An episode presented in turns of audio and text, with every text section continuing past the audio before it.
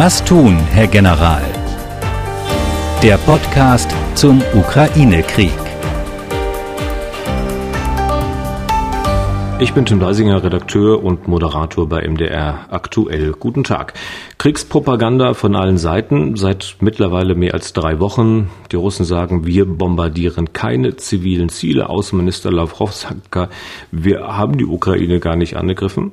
Die Ukrainer wiederum sagen, doch, die Russen schießen auf zivile Einrichtungen, bringen einfache Menschen um, nicht nur Soldaten und die Ukrainer sagen auch, wir haben schon tausende russische Soldaten erschossen, haben über 30 Bataillone vernichtet und so und so viele Flugzeuge abgeschossen.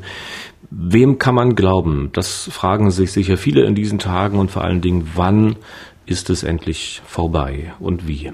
Über all diese Dinge reden wir in diesem Podcast mit unserem Experten Ex-General Erhard Bühler. Herr Bühler. Herr Deisinger. Wir wollen natürlich auch versuchen, Ihre Fragen zu beantworten. Schicken können Sie uns Ihre Fragen an ukraine.mdraktuell.de. Heute, wie schon angedeutet, unter anderem die schwierige Suche nach der Wahrheit im Krieg. Dann die Regeln des Krieges. Was ist in Anführungszeichen erlaubt und was nicht? Und als äh, konkrete Konsequenz aus dem Krieg wurde ja für die Bundeswehr beschlossen, F-35 Kampfflugzeuge anzuschaffen. Warum ausgerechnet die? Herr Bühler, vielleicht fangen wir zunächst mal mit einer Sache an, die vielen vielleicht auch ungewöhnlich erschienen ist. Da reisen drei Regierungschefs von NATO-Staaten in die Ukraine, quasi mitten ins Kriegsgebiet. Äh, ist doch erstmal eine ungewöhnliche Mission. Also normal ist das nicht, oder?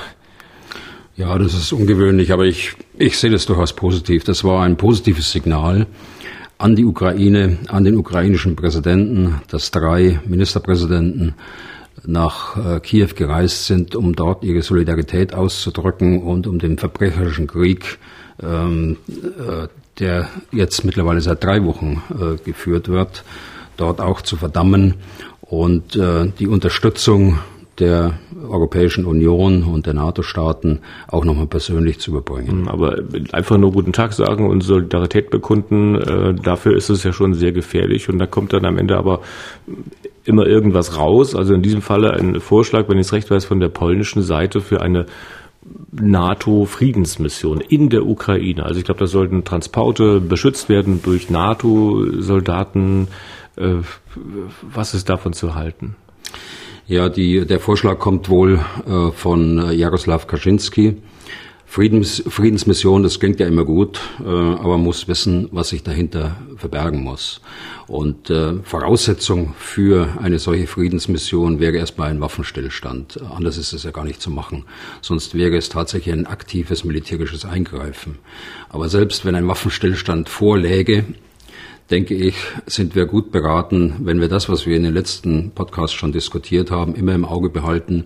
Wir dürfen keine Ausweitung dieses Konflikts riskieren. Das heißt, äh, was unsere Staats- und Regierungschefs im Augenblick machen, ist genau das Richtige, dass sie sagen, dass dieser Krieg nicht übergreifen darf auf äh, äh, weitere Gebiete, weitere Staaten, die NATO muss versuchen, sich dort rauszuhalten, so schwer wie es ist und so verständlich wie die Forderungen nach Flugverbotszonen und nach äh, zusätzlichen Flugzeugen. MiG-29-Diskussion hatten wir. Und jetzt haben wir dieses auf dem Tisch. Die MiG-29-Geschichte kam ja auch von Polen, der Vorschlag, also dass man quasi die nach Rammstein fliegt, dass dann irgendwer die in die Ukraine fliegt und dann polnische MiG-29 geflogen werden von ukrainischen äh, Soldaten.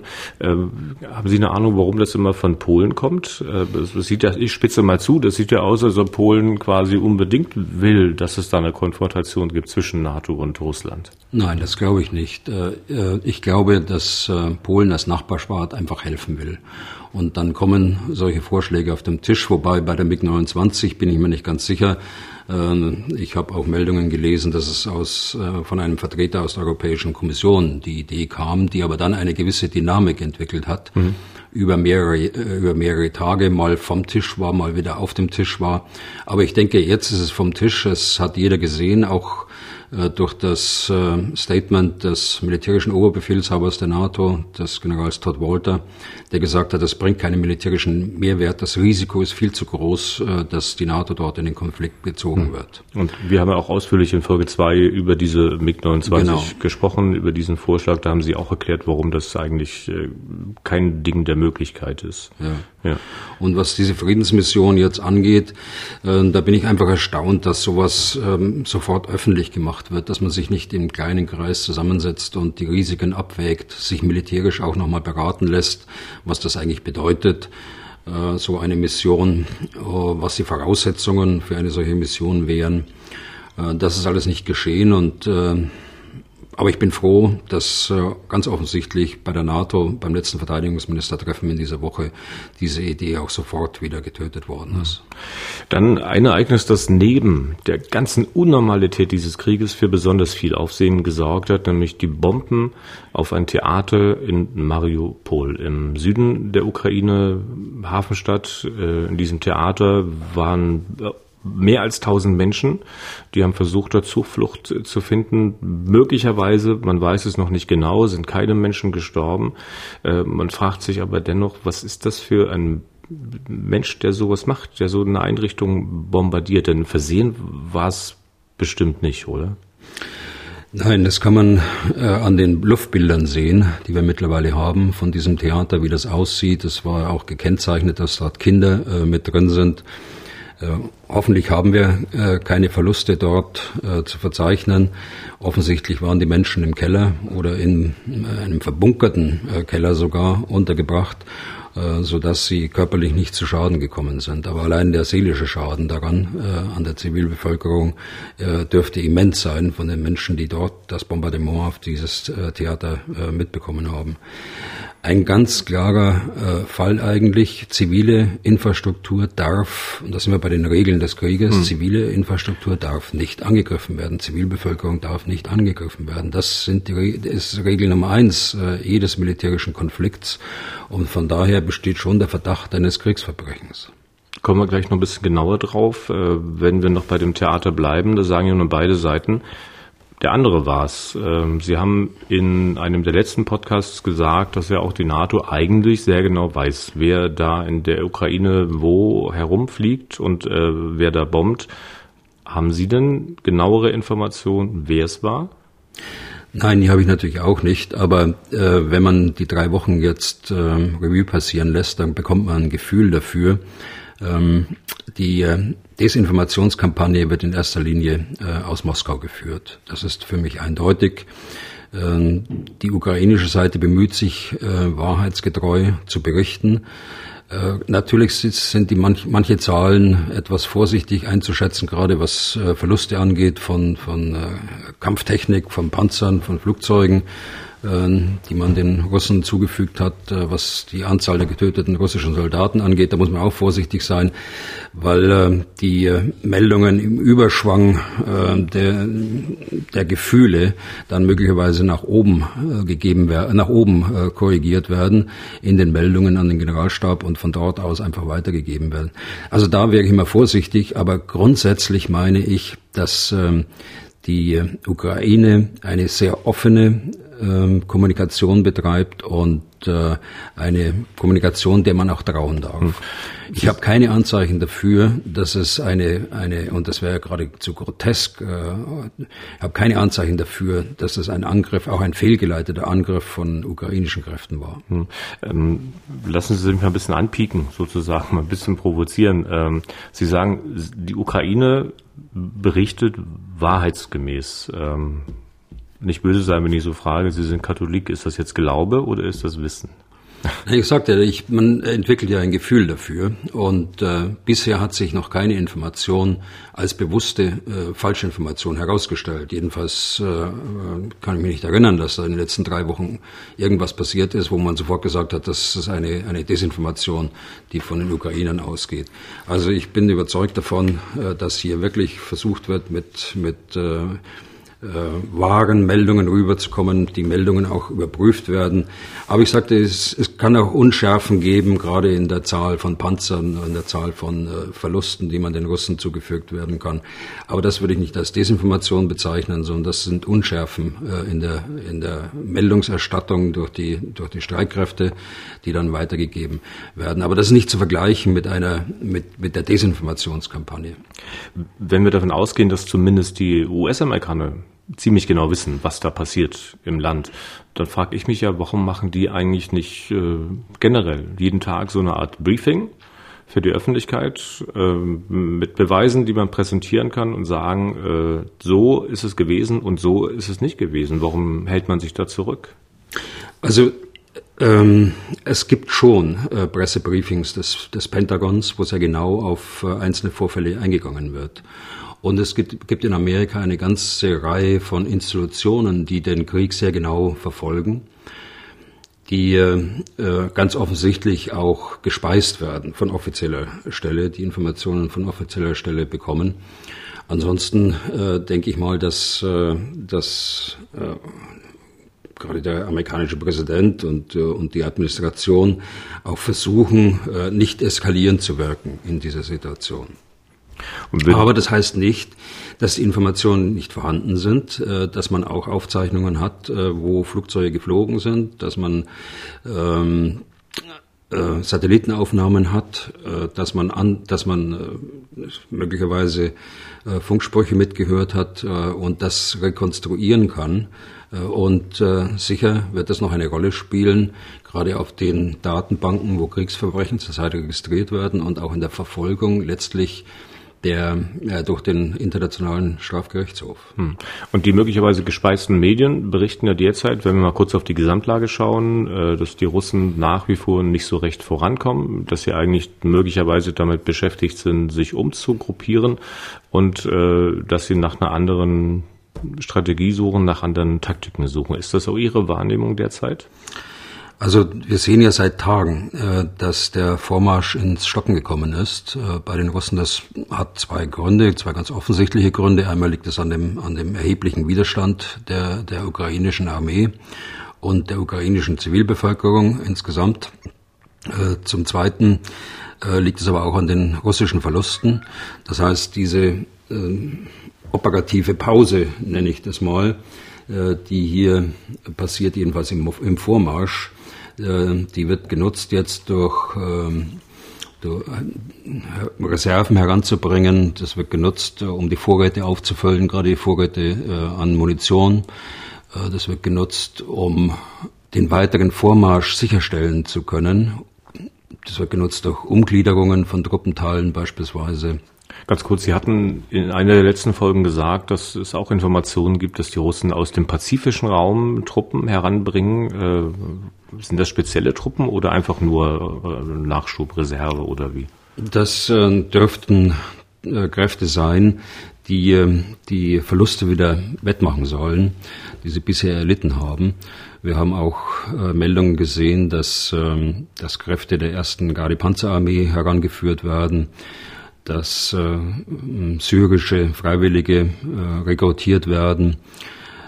Die, Assad hat gesprochen, versprochen, dass er, dass er 40.000 äh, Freiwillige nun schicken könnte. Aber auf der anderen Seite haben wir ein paar hundert äh, jetzt gesehen, die äh, in Weißruss Weißrussland und auch in Russland vorbereitet werden auf, äh, auf den Einsatz. Also ähm, Auffüllen von Vorräten, aber auch eben Auffüllen der Verbände wieder, die starke Verluste gehabt haben, das dürfte der der Zweck sein. Aber äh, wir sehen es natürlich jeden Tag. Der Krieg geht dennoch weiter. Der Krieg geht weiter zurzeit durch einzelne kleine lokale Vorstöße. Äh, er geht aber insbesondere weiter in dem Bombardement der Städte in der Ukraine. Hm. Und damit sind wir wieder bei Mariupol, wenn Sie die Bilder von diesem zerstörten Theater sehen. Äh, bislang hat er mir ja oft Wohngebäude gesehen, die waren stark beschädigt, aber sowas wie bei diesem Theater, ähm, was ist das für eine Bombe, was für eine Rakete verursacht solche Schäden auf einen Schlag? Also das sind äh, Marschflugkörper, die sowas verursachen können. Das sind äh, ballistische Raketen, die sowas verursachen können. Es können aber auch äh, Munition, die über Flugzeuge gebracht wird. Auch die können Raketen über mehrere hundert Kilometer verschießen, also mit der gleichen Wirkung. Das dürfte äh, und äh, es kann natürlich auch Artillerie sein, Artilleriemunition, die auch über weite Entfernungen geschossen werden kann, die einen ähnlichen Effekt hat. Aber dann wäre es ja bei Artilleriemunition ein eher zufälliger Treffer, weil die kann ja nicht so genau sein, dass sie genau das Theater trifft. Ja, da will ich jetzt nicht spekulieren. Äh, es gibt auch sehr präzise äh, Artilleriemunition. Hier scheint es eher um, um Marschflugkörper gegangen zu sein und Raketen. Hm. Es gibt noch andere Waffen, über die nun gesprochen wird, ähm, die sogenannten Iskander-Raketen oder Iskander-Raketen, ich weiß nicht genau, wie man es ausspricht. Da haben Leute so kleine Teile aufgelesen, wie so mit Flügeln, die irgendwie zur Rakete gehören, aber die keine Sprengsitze sind, die man, weiß ich, mit Spielzeug auch verwechseln könnte. Äh, was sind das für Raketen? Ja, das, äh, die Iskander-Rakete ist eine äh, Mittelstreckenwaffe, äh, die äh, nach russischen Angaben unter 500 Kilometer Reichweite hat nach unseren Erkenntnissen aber deutlich darüber liegen kann und äh, sogar auf Entfernungen von 1500 äh, Kilometern wirken kann. Sie kann mit konventionellen äh, äh, Gefechtsköpfen bestückt werden. Sie kann aber auch nuklear, äh, einen Nuklearsprengkopf tragen von erheblicher Sprengkraft. Und sie kann Streumunition äh, rüberbringen. Nun sehe ich das Bild gerade nicht vor Augen, über das wir, das wir da sprechen, aber äh, Stichwort Streumunition, die sie eben auch verbringen kann. Streumunition ist eine Munition, die äh, kurz vor dem Ziel ausgestoßen wird und im Grunde genommen eine größere Fläche dann mit Munition eindecken kann. Also eine Waffe, die gegen Flächenziele, äh, zum Beispiel einen Versorgungskonvoi oder eine, eine Panzerkompanie, die irgendwo im Halt steht, gerichtet wird. Äh, dass die Problematik bei diesen Waffen, bei, diesen, bei dieser Streumunition ist, dass sie eben äh, viele, viele kleine Bomblets enthält, äh, nennt man, so nennt man das auch. Und äh, viele von diesen kleinen Bomblets, die bleiben dann liegen und explodieren nicht und stellen eine Gefahr auf Tage und Wochen und länger äh, für die Zivilbevölkerung und auch natürlich für die eingesetzte Truppe auch da. Nicht zuletzt, nicht zuletzt deshalb äh, ist diese äh, Waffe, gehört diese Waffe zu den geächteten Waffen. Hm. Und äh, die Bundeswehr hat sie längst nicht mehr im Arsenal. Hm. Aber diese äh, geächteten Waffen werden trotzdem offenbar auch von Russland und nicht nur in der Ukraine eingesetzt? Ja, Russland gehört zu den Ländern, die äh, diesem Abkommen nicht beigetreten sind und sie dennoch einsetzen. Sie haben sie eingesetzt in, in Syrien, sie haben sie in den Kaukaskriegen eingesetzt und sie setzen sie jetzt, und dafür haben wir klare Anzeichen, auch äh, in, in der Ukraine ein. Hm. Ähm, weil wir in diesen Zeiten einmal, zweimal, zigmal mehr lernen, auch misstrauisch zu sein, frage ich mal ganz direkt. Also ich kann, ich persönlich kann mir nur schwer vorstellen, dass solche Waffen nicht auch im Besitz der NATO sind. Also wir haben keine äh, Streumunition äh, mehr und ähm, äh, viele andere NATO-Staaten auch nicht. Es gibt ähm, also wie heißt die Bundeswehr? Genau, hm. wie heißt die Bundeswehr? Und, es, und äh, die meisten anderen NATO-Staaten auch nicht. Es gibt äh, wenige äh, Staaten, die diese, diese Art von Munition noch in ihrem Arsenal haben. Allerdings setzen sie sehr hohe Qualitätsanforderungen an die Munition. Die Munition muss also zu 100 Prozent oder nahezu 100 Prozent explodieren, sodass da der Effekt, von dem ich da sprach, der diese äh, Streumunition so gefährlich macht, dass dieser Effekt nicht eintritt. Hm. Wenn diese Waffen geächtet sind, wenn sie so gefährlich sind und ähm, ich gehe jetzt mal davon aus, dass die US-Amerikaner äh, solche Waffen haben, ähm, wissen Sie, das gibt es da so eine Liste mit besonders schrecklichen Waffen, deren Einsatz meinetwegen nicht Hauptmann so und so und auch nicht Major so und so äh, befehlen kann, sondern wo sozusagen erst ab, ab einer gewissen Ebene gesagt wird, okay, äh, soll man zwar nicht machen, aber in dem Falle machen wir es trotzdem?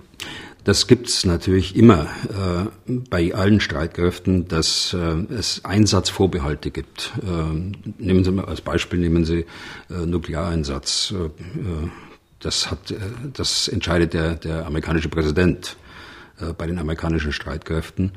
Es gibt auf der taktischen Ebene unterschiedliche Situationen. Wenn ich äh, zu wenig Artilleriemunition habe, muss ich das rationieren und äh, dann setze ich da einen Vorbehalt darauf. Das dann heißt, das, das darf dann der, der Kompaniechef oder der Bataillonskommandeur eines Artilleriebataillons ähm, äh, dann nicht selbst äh, verschießen, sondern das äh, werden, wird dann auf, auf höheren äh, Führungsebenen entschieden, wann diese Munition zum Einsatz kommt. Das gibt's immer. Hm.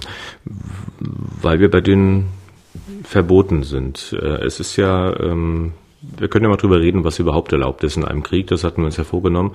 Das können wir also an dieser Stelle tun. Ähm, eigentlich ist es ja schon mal verboten, einen Angriffskrieg zu führen wenn ich es recht weiß. Wenn sich alle daran hielten, dann wäre ja für immer Frieden.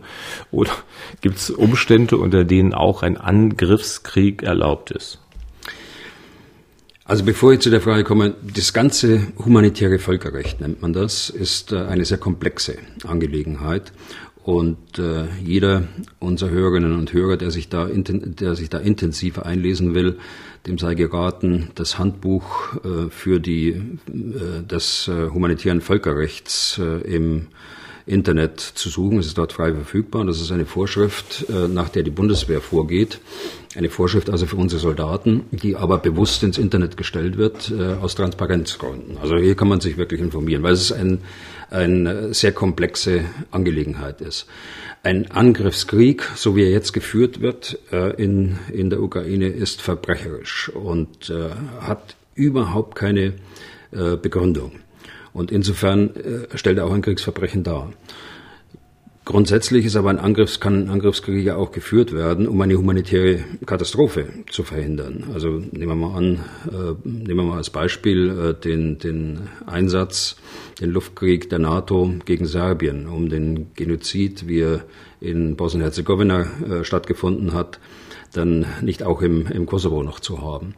Also äh, das ist ein, ein Rechtfertigungsgrund äh, für einen solchen äh, Angriffskrieg. Also deshalb ist, so wie Sie es ausgedrückt haben gerade eben, ist es nicht, dass jeder Angriffskrieg nun verboten wäre. Hm, weil Sie Serbien angesprochen haben, aber um das ähm, dann völkerrechtlich auch korrekt zu haben, hätte ja damals der Sicherheitsrat zustimmen müssen oder hätte ja Mandat erteilen müssen, wenn ich das recht weiß, hat er aber nicht gemacht. Also ist es ja war dieser Angriff auch der NATO gegen Ziele in Serbien doch eigentlich auch nicht völkerrechtlich gedeckt.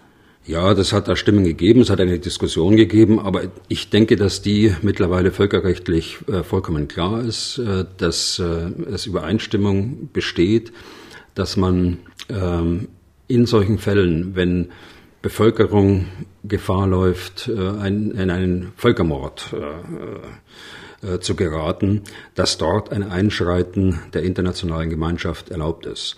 Wenn der Sicherheitsrat äh, nicht zu einer Resolution kommen kann, weil die, das Veto, die Vetostaaten äh, es verhindern, dann kann das äh, trotzdem gemacht werden. Das hat die, die UN im Übrigen äh, mit ihrer Resolution Responsibility to Protect, also Verantwortung, Schutzverantwortung, äh, so muss man sagen, in solchen Fällen dann auch äh, beschlossen. Und dieses Konzept gibt es nach wie vor. Hm. Also wenn dieser Krieg, äh, Sie haben es ja gesagt, von russischer Seite ein Verbrechen ist, ähm, insgesamt gesehen, können dann quasi russische Soldaten, die Befehle bekommen haben von ihren Generalen, von ihren Kompaniechefs, von wem auch immer, letztlich wenn das mal vorbei ist, auch dafür verantwortlich gemacht werden, was sie da getan haben. Also wenn sie gekämpft haben gegen ukrainische Soldaten. Also im Einzelfall ganz sicher. Ich meine, wir haben ja Bilder gesehen, wo äh, Menschen erschossen worden sind, obwohl sie die Hände gehoben haben und sich ergeben haben oder äh, zum, zum Aus oder es äh, Zivilpersonal, äh, Zivilpersonal war. Äh, das sind ganz sicher Kriegsverbrechen, die auch, äh, wo auch die Möglichkeit besteht, es im, im Nachgang dann auch zu ahnden. Hm. Gibt es denn Dinge, äh, die die russische Armee tut oder tun kann, die ich sag mal, keine Verbrechen sind. Äh, also beste Antwort wäre natürlich wahrscheinlich dahingehend, wo sie hergekommen sind. Das kann sie tun, das ist sicher kein Verbrechen, äh, aber die Antwort meine ich es natürlich nicht. Also wenn wir mal die, die Frage, die grundsätzliche Frage ausklammern, ähm, dass, dass, dieser, äh, dass dieser Krieg doch nichts gerechtfertigt ist und von daher schon ein, ein Kriegsverbrechen darstellt, das aber vom Regime zu verantworten ist Und wenn wir uns mal ganz, äh, für einen Moment nur konzentrieren auf das humanitäre Völkerrecht im, in bewaffneten Konflikten, dann ist äh, jedes militärische Ziel legitim. Verboten ist aber in jedem Fall, Zivilbevölkerung anzugreifen oder auch Wohnhäuser anzugreifen, in denen nur Zivilbevölkerung äh, lebt. Das ist beiden Seiten untersagt. Das ist beiden Seiten, das ist generell untersagt. Ja. Also es ist einer der ganz äh, hehren Grundsätze. Sie dürfen in einem bewaffneten Konflikt nur militärische An äh, äh, Infrastruktur oder militärische Ziele angreifen.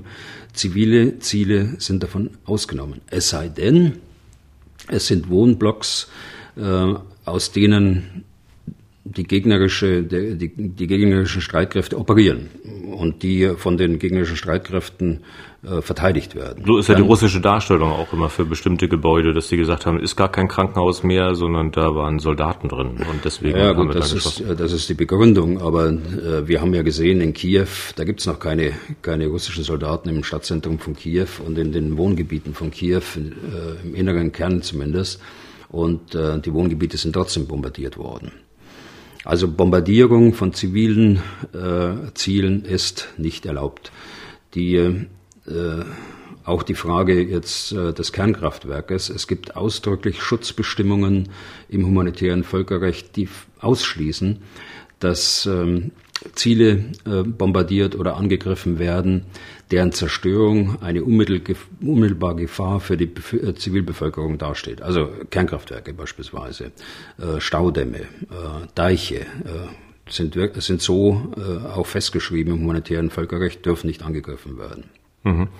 Ähm, was ist mit, mit Leuten, mit Menschen, die zwar zum Militär gehören, aber dort deutlich beispielsweise als Sanitäter, als medizinischer Dienst äh, erkennbar sind? Stehen die unter besonderem rechtlichen Schutz und die dürfen auch nicht angegriffen werden? Wie ist das? Also wenn sie zum Militär gehören? Ja, genau so ist es. Also alle äh, Soldaten, Soldatinnen, die dem Sanitätsdienst angehören, die dürfen nicht angegriffen werden. Die stehen unter dem Schutz des Roten Kreuzes bei uns oder in anderen Staaten äh, des, äh, des Halbmondes. Ähm, die es gibt, das ist aber nur eine Gruppe. Äh, eine andere Gruppe, die äh, auch häufig mit bei Streitkräften sind, jedenfalls bei uns, das sind die Militärpfarrer beispielsweise. Auch die dürfen nicht angegriffen werden. Es dürfen die zivile, die zivilen Verwaltungsbeamten äh, nicht angegriffen werden. Also da gibt es eine ganze Reihe von Schutzvorschriften, die zum, zum Ziel haben, dass nur militärisches äh, Personal angegriffen werden darf. Interessiert das ein Militär im Krieg tatsächlich oder ist das letztlich nur eine Sache, die man dann nach Kriegsende sieht und äh, feststellt, okay, da ist das und jenes gemacht worden und dann werden die Leute zur Verantwortung gezogen. Aber denken Militärs im Krieg wirklich an sowas? Ich denke schon. Äh, das äh, sind ja hehre Grundsätze, äh, die jeder Soldat vermittelt bekommt. Zivilbevölkerung darf nicht angegriffen werden.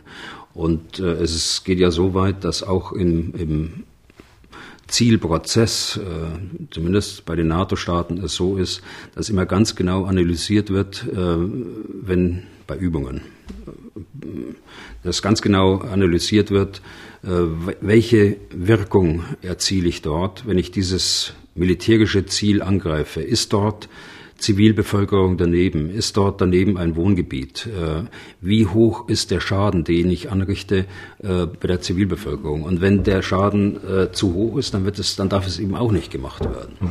Weil wir beim Thema sind, bei den Regeln, lassen Sie mir noch ein paar Sachen weiter abfragen.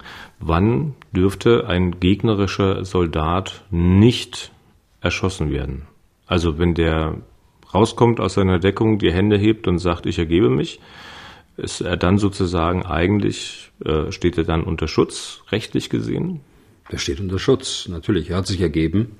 Äh, dadurch steht er unter Schutz. Äh, er darf auch, äh, wenn er dann gefangen genommen worden ist, als Kriegsgefangener, steht er genauso unter Schutz. Also auch dort darf ihm kein Leid passieren. Auch das ist Bestandteil des humanitären Völkerrechts. Und wenn er sich ergibt, hat er denn aus Sicht der Partei, für die er gekämpft hat, was Strafbares gemacht?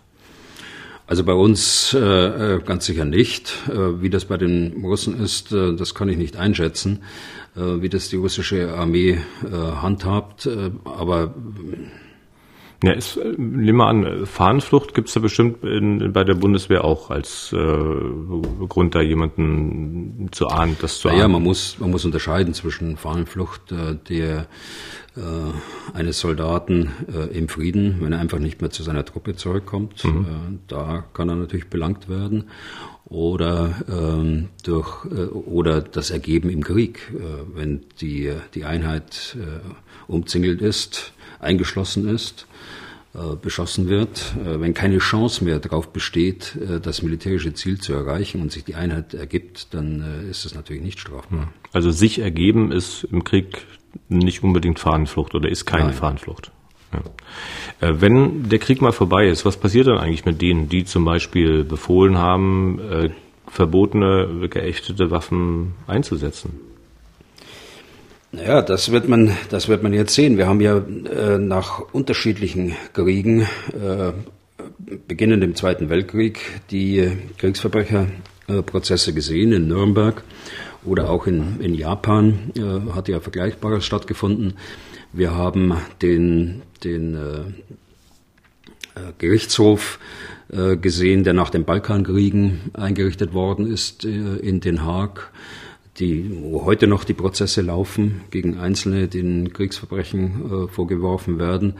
Und äh, so ähnlich äh, kann man sich das auch vorstellen, in, wird es nach dem, dem Krieg sein. Wichtig ist, dass jeder wissen muss, äh, dass er, wenn er im Krieg ein Verbrechen begeht, wenn er Völkermord begeht, Verbrechen gegen die Menschlichkeit etc., er muss damit rechnen, hinterher äh, juristisch belangt zu werden.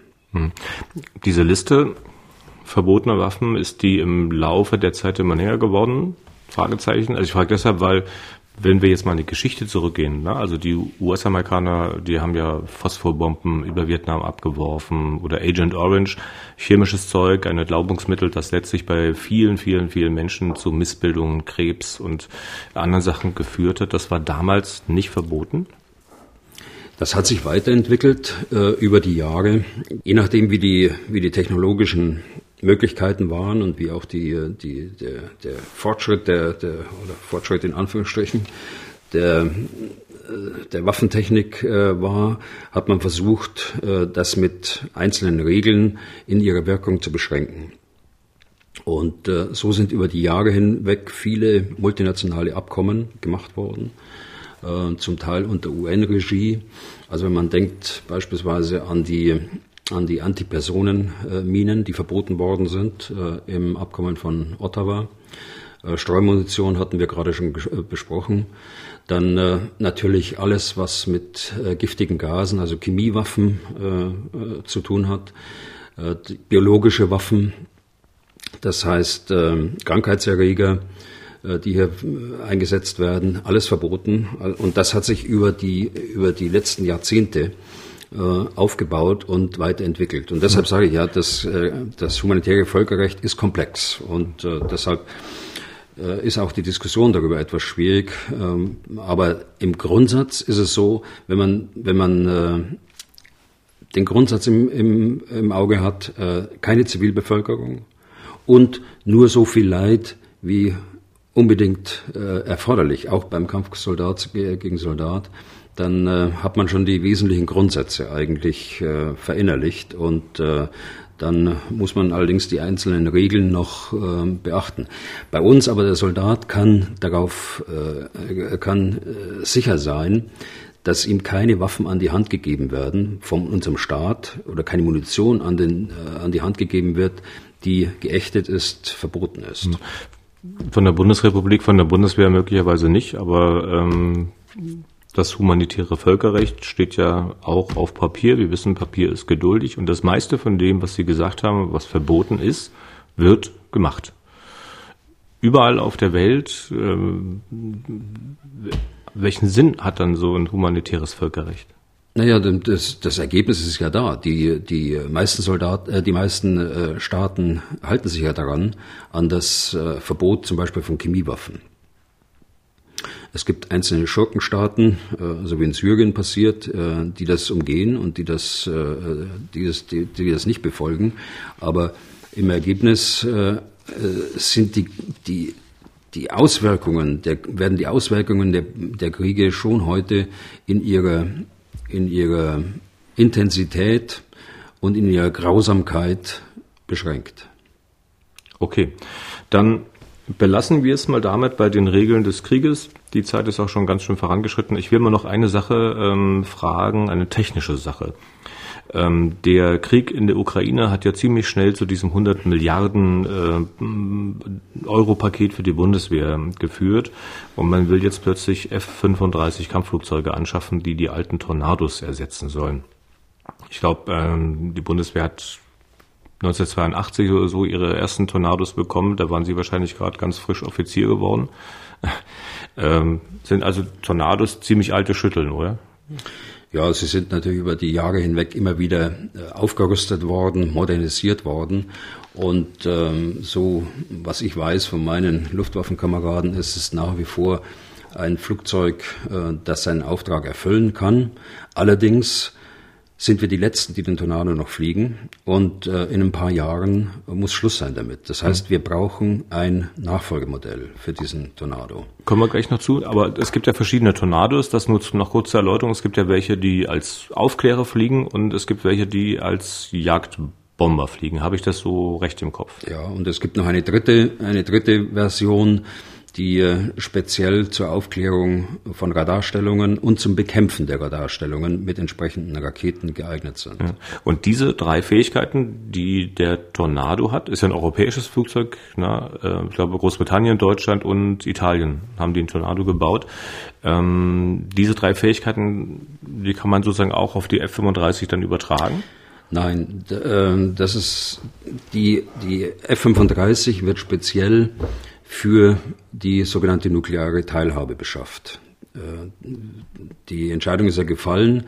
Das war ein längerer Prozess, äh, der ein paar Jahre gedauert hat. Äh, das wissen wir ja nicht erst seit heute, dass der Tornado 2030 unbedingt abgelöst sein muss. Das wissen wir ja schon seit 2016, 2017 und äh, möglicherweise sogar zu, äh, äh, davor.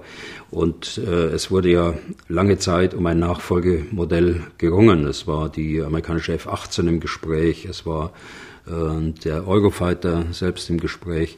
Das Problem ist, ähm, dass diese äh, Flugzeuge einen rigorosen Zertifizierungsprozess unterlaufen müssen wenn sie zertifiziert werden sollen, um auch Nuklearwaffen äh, im Notfall dort äh, transportieren zu können. Dieser Prozess dauert Jahre. Und der ist bei der F-35 schon abgeschlossen? Der wird bei der äh, F-35, äh, wenn es denn zum, zum Kauf kommt, äh, dann schon abgeschlossen sein. Und von daher ist, ähm, ist, ist diese Auswahl, denke ich, jetzt richtig. Sie war nicht durchsetzbar, ähm, noch vor fünf Jahren, vier Jahren nicht durchsetzbar, weil äh, unter, unter Trumps Zeiten äh, sich mal zweimal überlegt hat, äh, um so ein Flugzeug zu beschaffen. Äh, natürlich auch äh, wegen industriepolitischen Überlegungen, die äh, durchaus legitim sind. Ich meine, wir, wir brauchen in Europa eine starke Luftfahrtindustrie. Und äh, wenn man so ein Zeichen setzt, ein anderes Flugzeug praktisch von der Stange dort zu kaufen, dann ist das auch ein industriepolitisches Zeichen. Aber es ist ja so, dass unsere Eurofighter-Flotte äh, weiter bestehen wird. Sie wissen, wir haben ca. 140 äh, Eurofighter. Man wird äh, wir haben 80 äh, Tornados äh, insgesamt. Äh, die 80 Tornados werden ersetzt durch 35 F-35 aus USA und man wird speziell für die Rolle der elektronischen Kampfführung äh, nochmal äh, weitere 15 Eurofighter mit dazu kaufen. Mhm. Dann, das hätte ich nachgefragt, also wie man diese Aufklärungsfunktion mhm. dann äh, erfüllen kann. Dann also mit Eurofightern. Wir müssten vielleicht ganz kurz nochmal erklären, nukleare Teilhabe. Wenn ich das recht weiß, geht es im Prinzip darum, dass äh, Maschinen der Luftwaffe irgendwann wenn es erforderlich sein sollte, obwohl Nuklearwaffen, wie Sie auch schon gesagt haben, politische Waffen sind, aber dass die im Notfalle, im Falle des Falles, mhm. US-amerikanische äh, Atombomben in irgendwelche Ziele bringen können. Mhm. Habe ich das so recht verstanden mit der nuklearen Teilhabe? Äh, ja, haben Sie, äh, kann ich clever sagen. Ich, ich sage nur mal einen Satz nochmal zum F-35. Also die F-35 ist ein äh, sehr leistungsfähiges Flugzeug. Äh, herausragend ist auch, dass ähm, sehr viele, dass es sehr viele von diesen Flugzeugen gibt äh, weltweit. Wir haben ungefähr zehn Staaten jetzt, die das Modell schon fliegen. Wir haben weitere Staaten, äh, fünf, sechs Staaten, die sich bereits entschieden haben, so wie Deutschland, äh, dieses Modell zu fliegen. Und wir haben noch äh, weitere, die äh, das überlegen. Das heißt, dieses äh, Flugzeug wird auch im Betrieb langfristig äh, durch die hohe Anzahl, durch die hohe Stückzahl äh, äh günstiger werden. Und von daher war das sicher auch ein Motiv äh, für die Auswahl.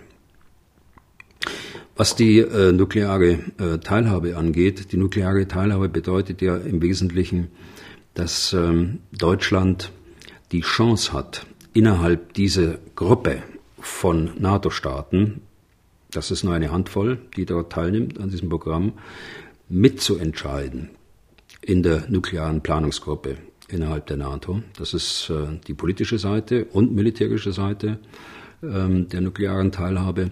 Und praktisch vor Ort wirkt sich das so aus, dass ähm, äh, die Amerikaner eine geringe Anzahl äh, von, von Nuklearwaffen hier in Europa stationiert haben dass die äh, Verbände der wenigen Staaten, die an dem Programm nukleare äh, Teilhabe teilnehmen, dass die ihre Flugzeuge so ausrüsten müssen, dass sie auch, dass die äh, Nuklearwaffe auch integriert werden können und sie muss, sie müssen äh, ihre ihre Besatzungen auch trainieren, äh, um sowas zu machen.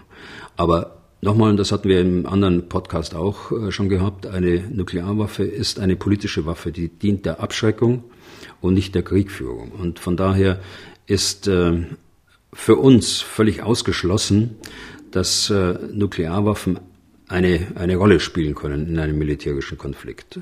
Aber wir müssen natürlich darauf vorbereitet sein, wenn andere entscheiden, dass für sie die nukleare Option eine Option hm. ist. Und diese F-35, die können ja auch nicht nur Nuklearwaffen transportieren, sondern die können ja sicher auch konventionelle Bomben abwerfen so oder Raketen ja. oder was auch immer. Genau so. Was kostet so ein Ding? Wissen Sie das? Also ich will da jetzt. Also nicht, dass die 100 Milliarden eine, dann gleich alle sind? Nein, ich nehme mal eine, eine öffentliche äh, Zahl. Das war so in der Größenordnung 80 Millionen. Mhm. Äh, und das, hat, das, diese Zahl sagt aber nicht, nichts darüber aus, was die äh, Bundesrepublik Deutschland schließlich zahlen muss dafür. Das wird man jetzt sehen in den Vertragsverhandlungen mit den Amerikanern. Das kann auch darunter liegen. Sie sagten industriepolitisches Signal. Äh, sind wir nicht mehr in der Lage, sowas zu bauen hier in Europa? Doch, wir haben ja den Eurofighter. Der Eurofighter ist ein, ein sehr leistungsfähiges Jagdflugzeug der vierten Generation. F-35 schon fünfte Generation. Die F-35 zeichnet sich dadurch aus, äh, dass sie einen sehr hohen Schutzgrad hat. Äh, das heißt, sie kann auch unter Bedrohung äh, fliegen und sie kann unter Bedrohung ihren Auftrag erfüllen, insbesondere. Und ähm, das ist bei anderen Flugzeugen, bei älteren Flugzeugen nur eingeschränkter der Fall. Aber der Eurofighter ist ein leistungsfähiges fähiges Jagdflugzeug und in der Perspektive Jetzt äh, sprechen wir aber über einen Zeitraum von 20 Jahren. Äh, in der Perspektive ist ja gedacht, dass man den Eurofighter schließlich ablöst durch ein deutsch-französisches Projekt, äh, dem hoffentlich aus meiner Sicht weitere Staaten noch teilnehmen so dass wir dann tatsächlich ein europäisches Kampfflugzeug dann später haben in 20 oder in 30 Jahren. Hm. Zum Schluss noch gefragt, Sie hatten angedeutet, das ähm, ist schon lange diskutiert worden über diese F-35 oder überhaupt über den Ersatz äh, für die äh, Tornado-Flugzeuge. Ähm, warum hat das eigentlich so lange gedauert, bis man sich endlich mal entschieden hat? Haben Sie eine Ahnung?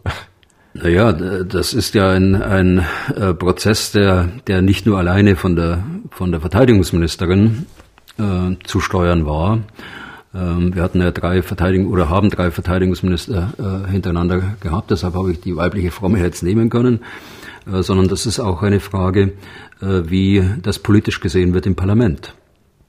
Und äh, ich habe schon angedeutet, äh, dass unter der Trump-Administration Trump es äh, durchaus Vorbehalte gab, ähm, dort so ein Flugzeug zu kaufen, gerade so ein Prestige-Projekt äh, zu machen. Und äh, so hat sich das dahingezogen. Aber also warum, warum Vorbehalte unter Trump? Ich meine, ähm, das, der Trump verkauft ja die Flugzeuge nicht, sondern das ist ja die Firma. Ja, gut, aber ich, ich will Ihnen nur sagen, wie das war und hm. äh, wie, das, äh, wie das dann auch ähm, als Begründung äh, herangezogen worden ist. Ja, und ich wollte ja nur als Erläuterung haben, weil die, ich verstehe es nicht so richtig. Ja, Was hat das mit dem Trump zu tun? Ja, die zweite, die zweite Begründung war natürlich auch die, die Stärkung der, der industriellen Plattform hier in Europa, was auch wichtig ist. Ich sagte das schon, Stichwort europäische Autonomie. Die äh, gerade, gerade was äh, die, die Rüstungsindustrie hm. angeht. Heißt, man war deswegen zögerlich, US-amerikanische Produkte zu kaufen. Ja. Das heißt aber nicht, äh, das füge ich gleich mal an, äh, dass es nicht Stimmen gab bei uns in der Führung der Bundeswehr, die äh, ausdrücklich sich für dieses Projekt stark gemacht haben. Und da gehörte unser ehemaliger Luftwaffeninspekteur General Karl Müllner dazu, ne, der sich sehr intensiv mit der F-35 beschäftigt hat. Okay, damit sind wir durch für heute. Wenn Sie Fragen haben, die wir hier beantworten können, dann schreiben Sie an ukraine.mdraktuell.de.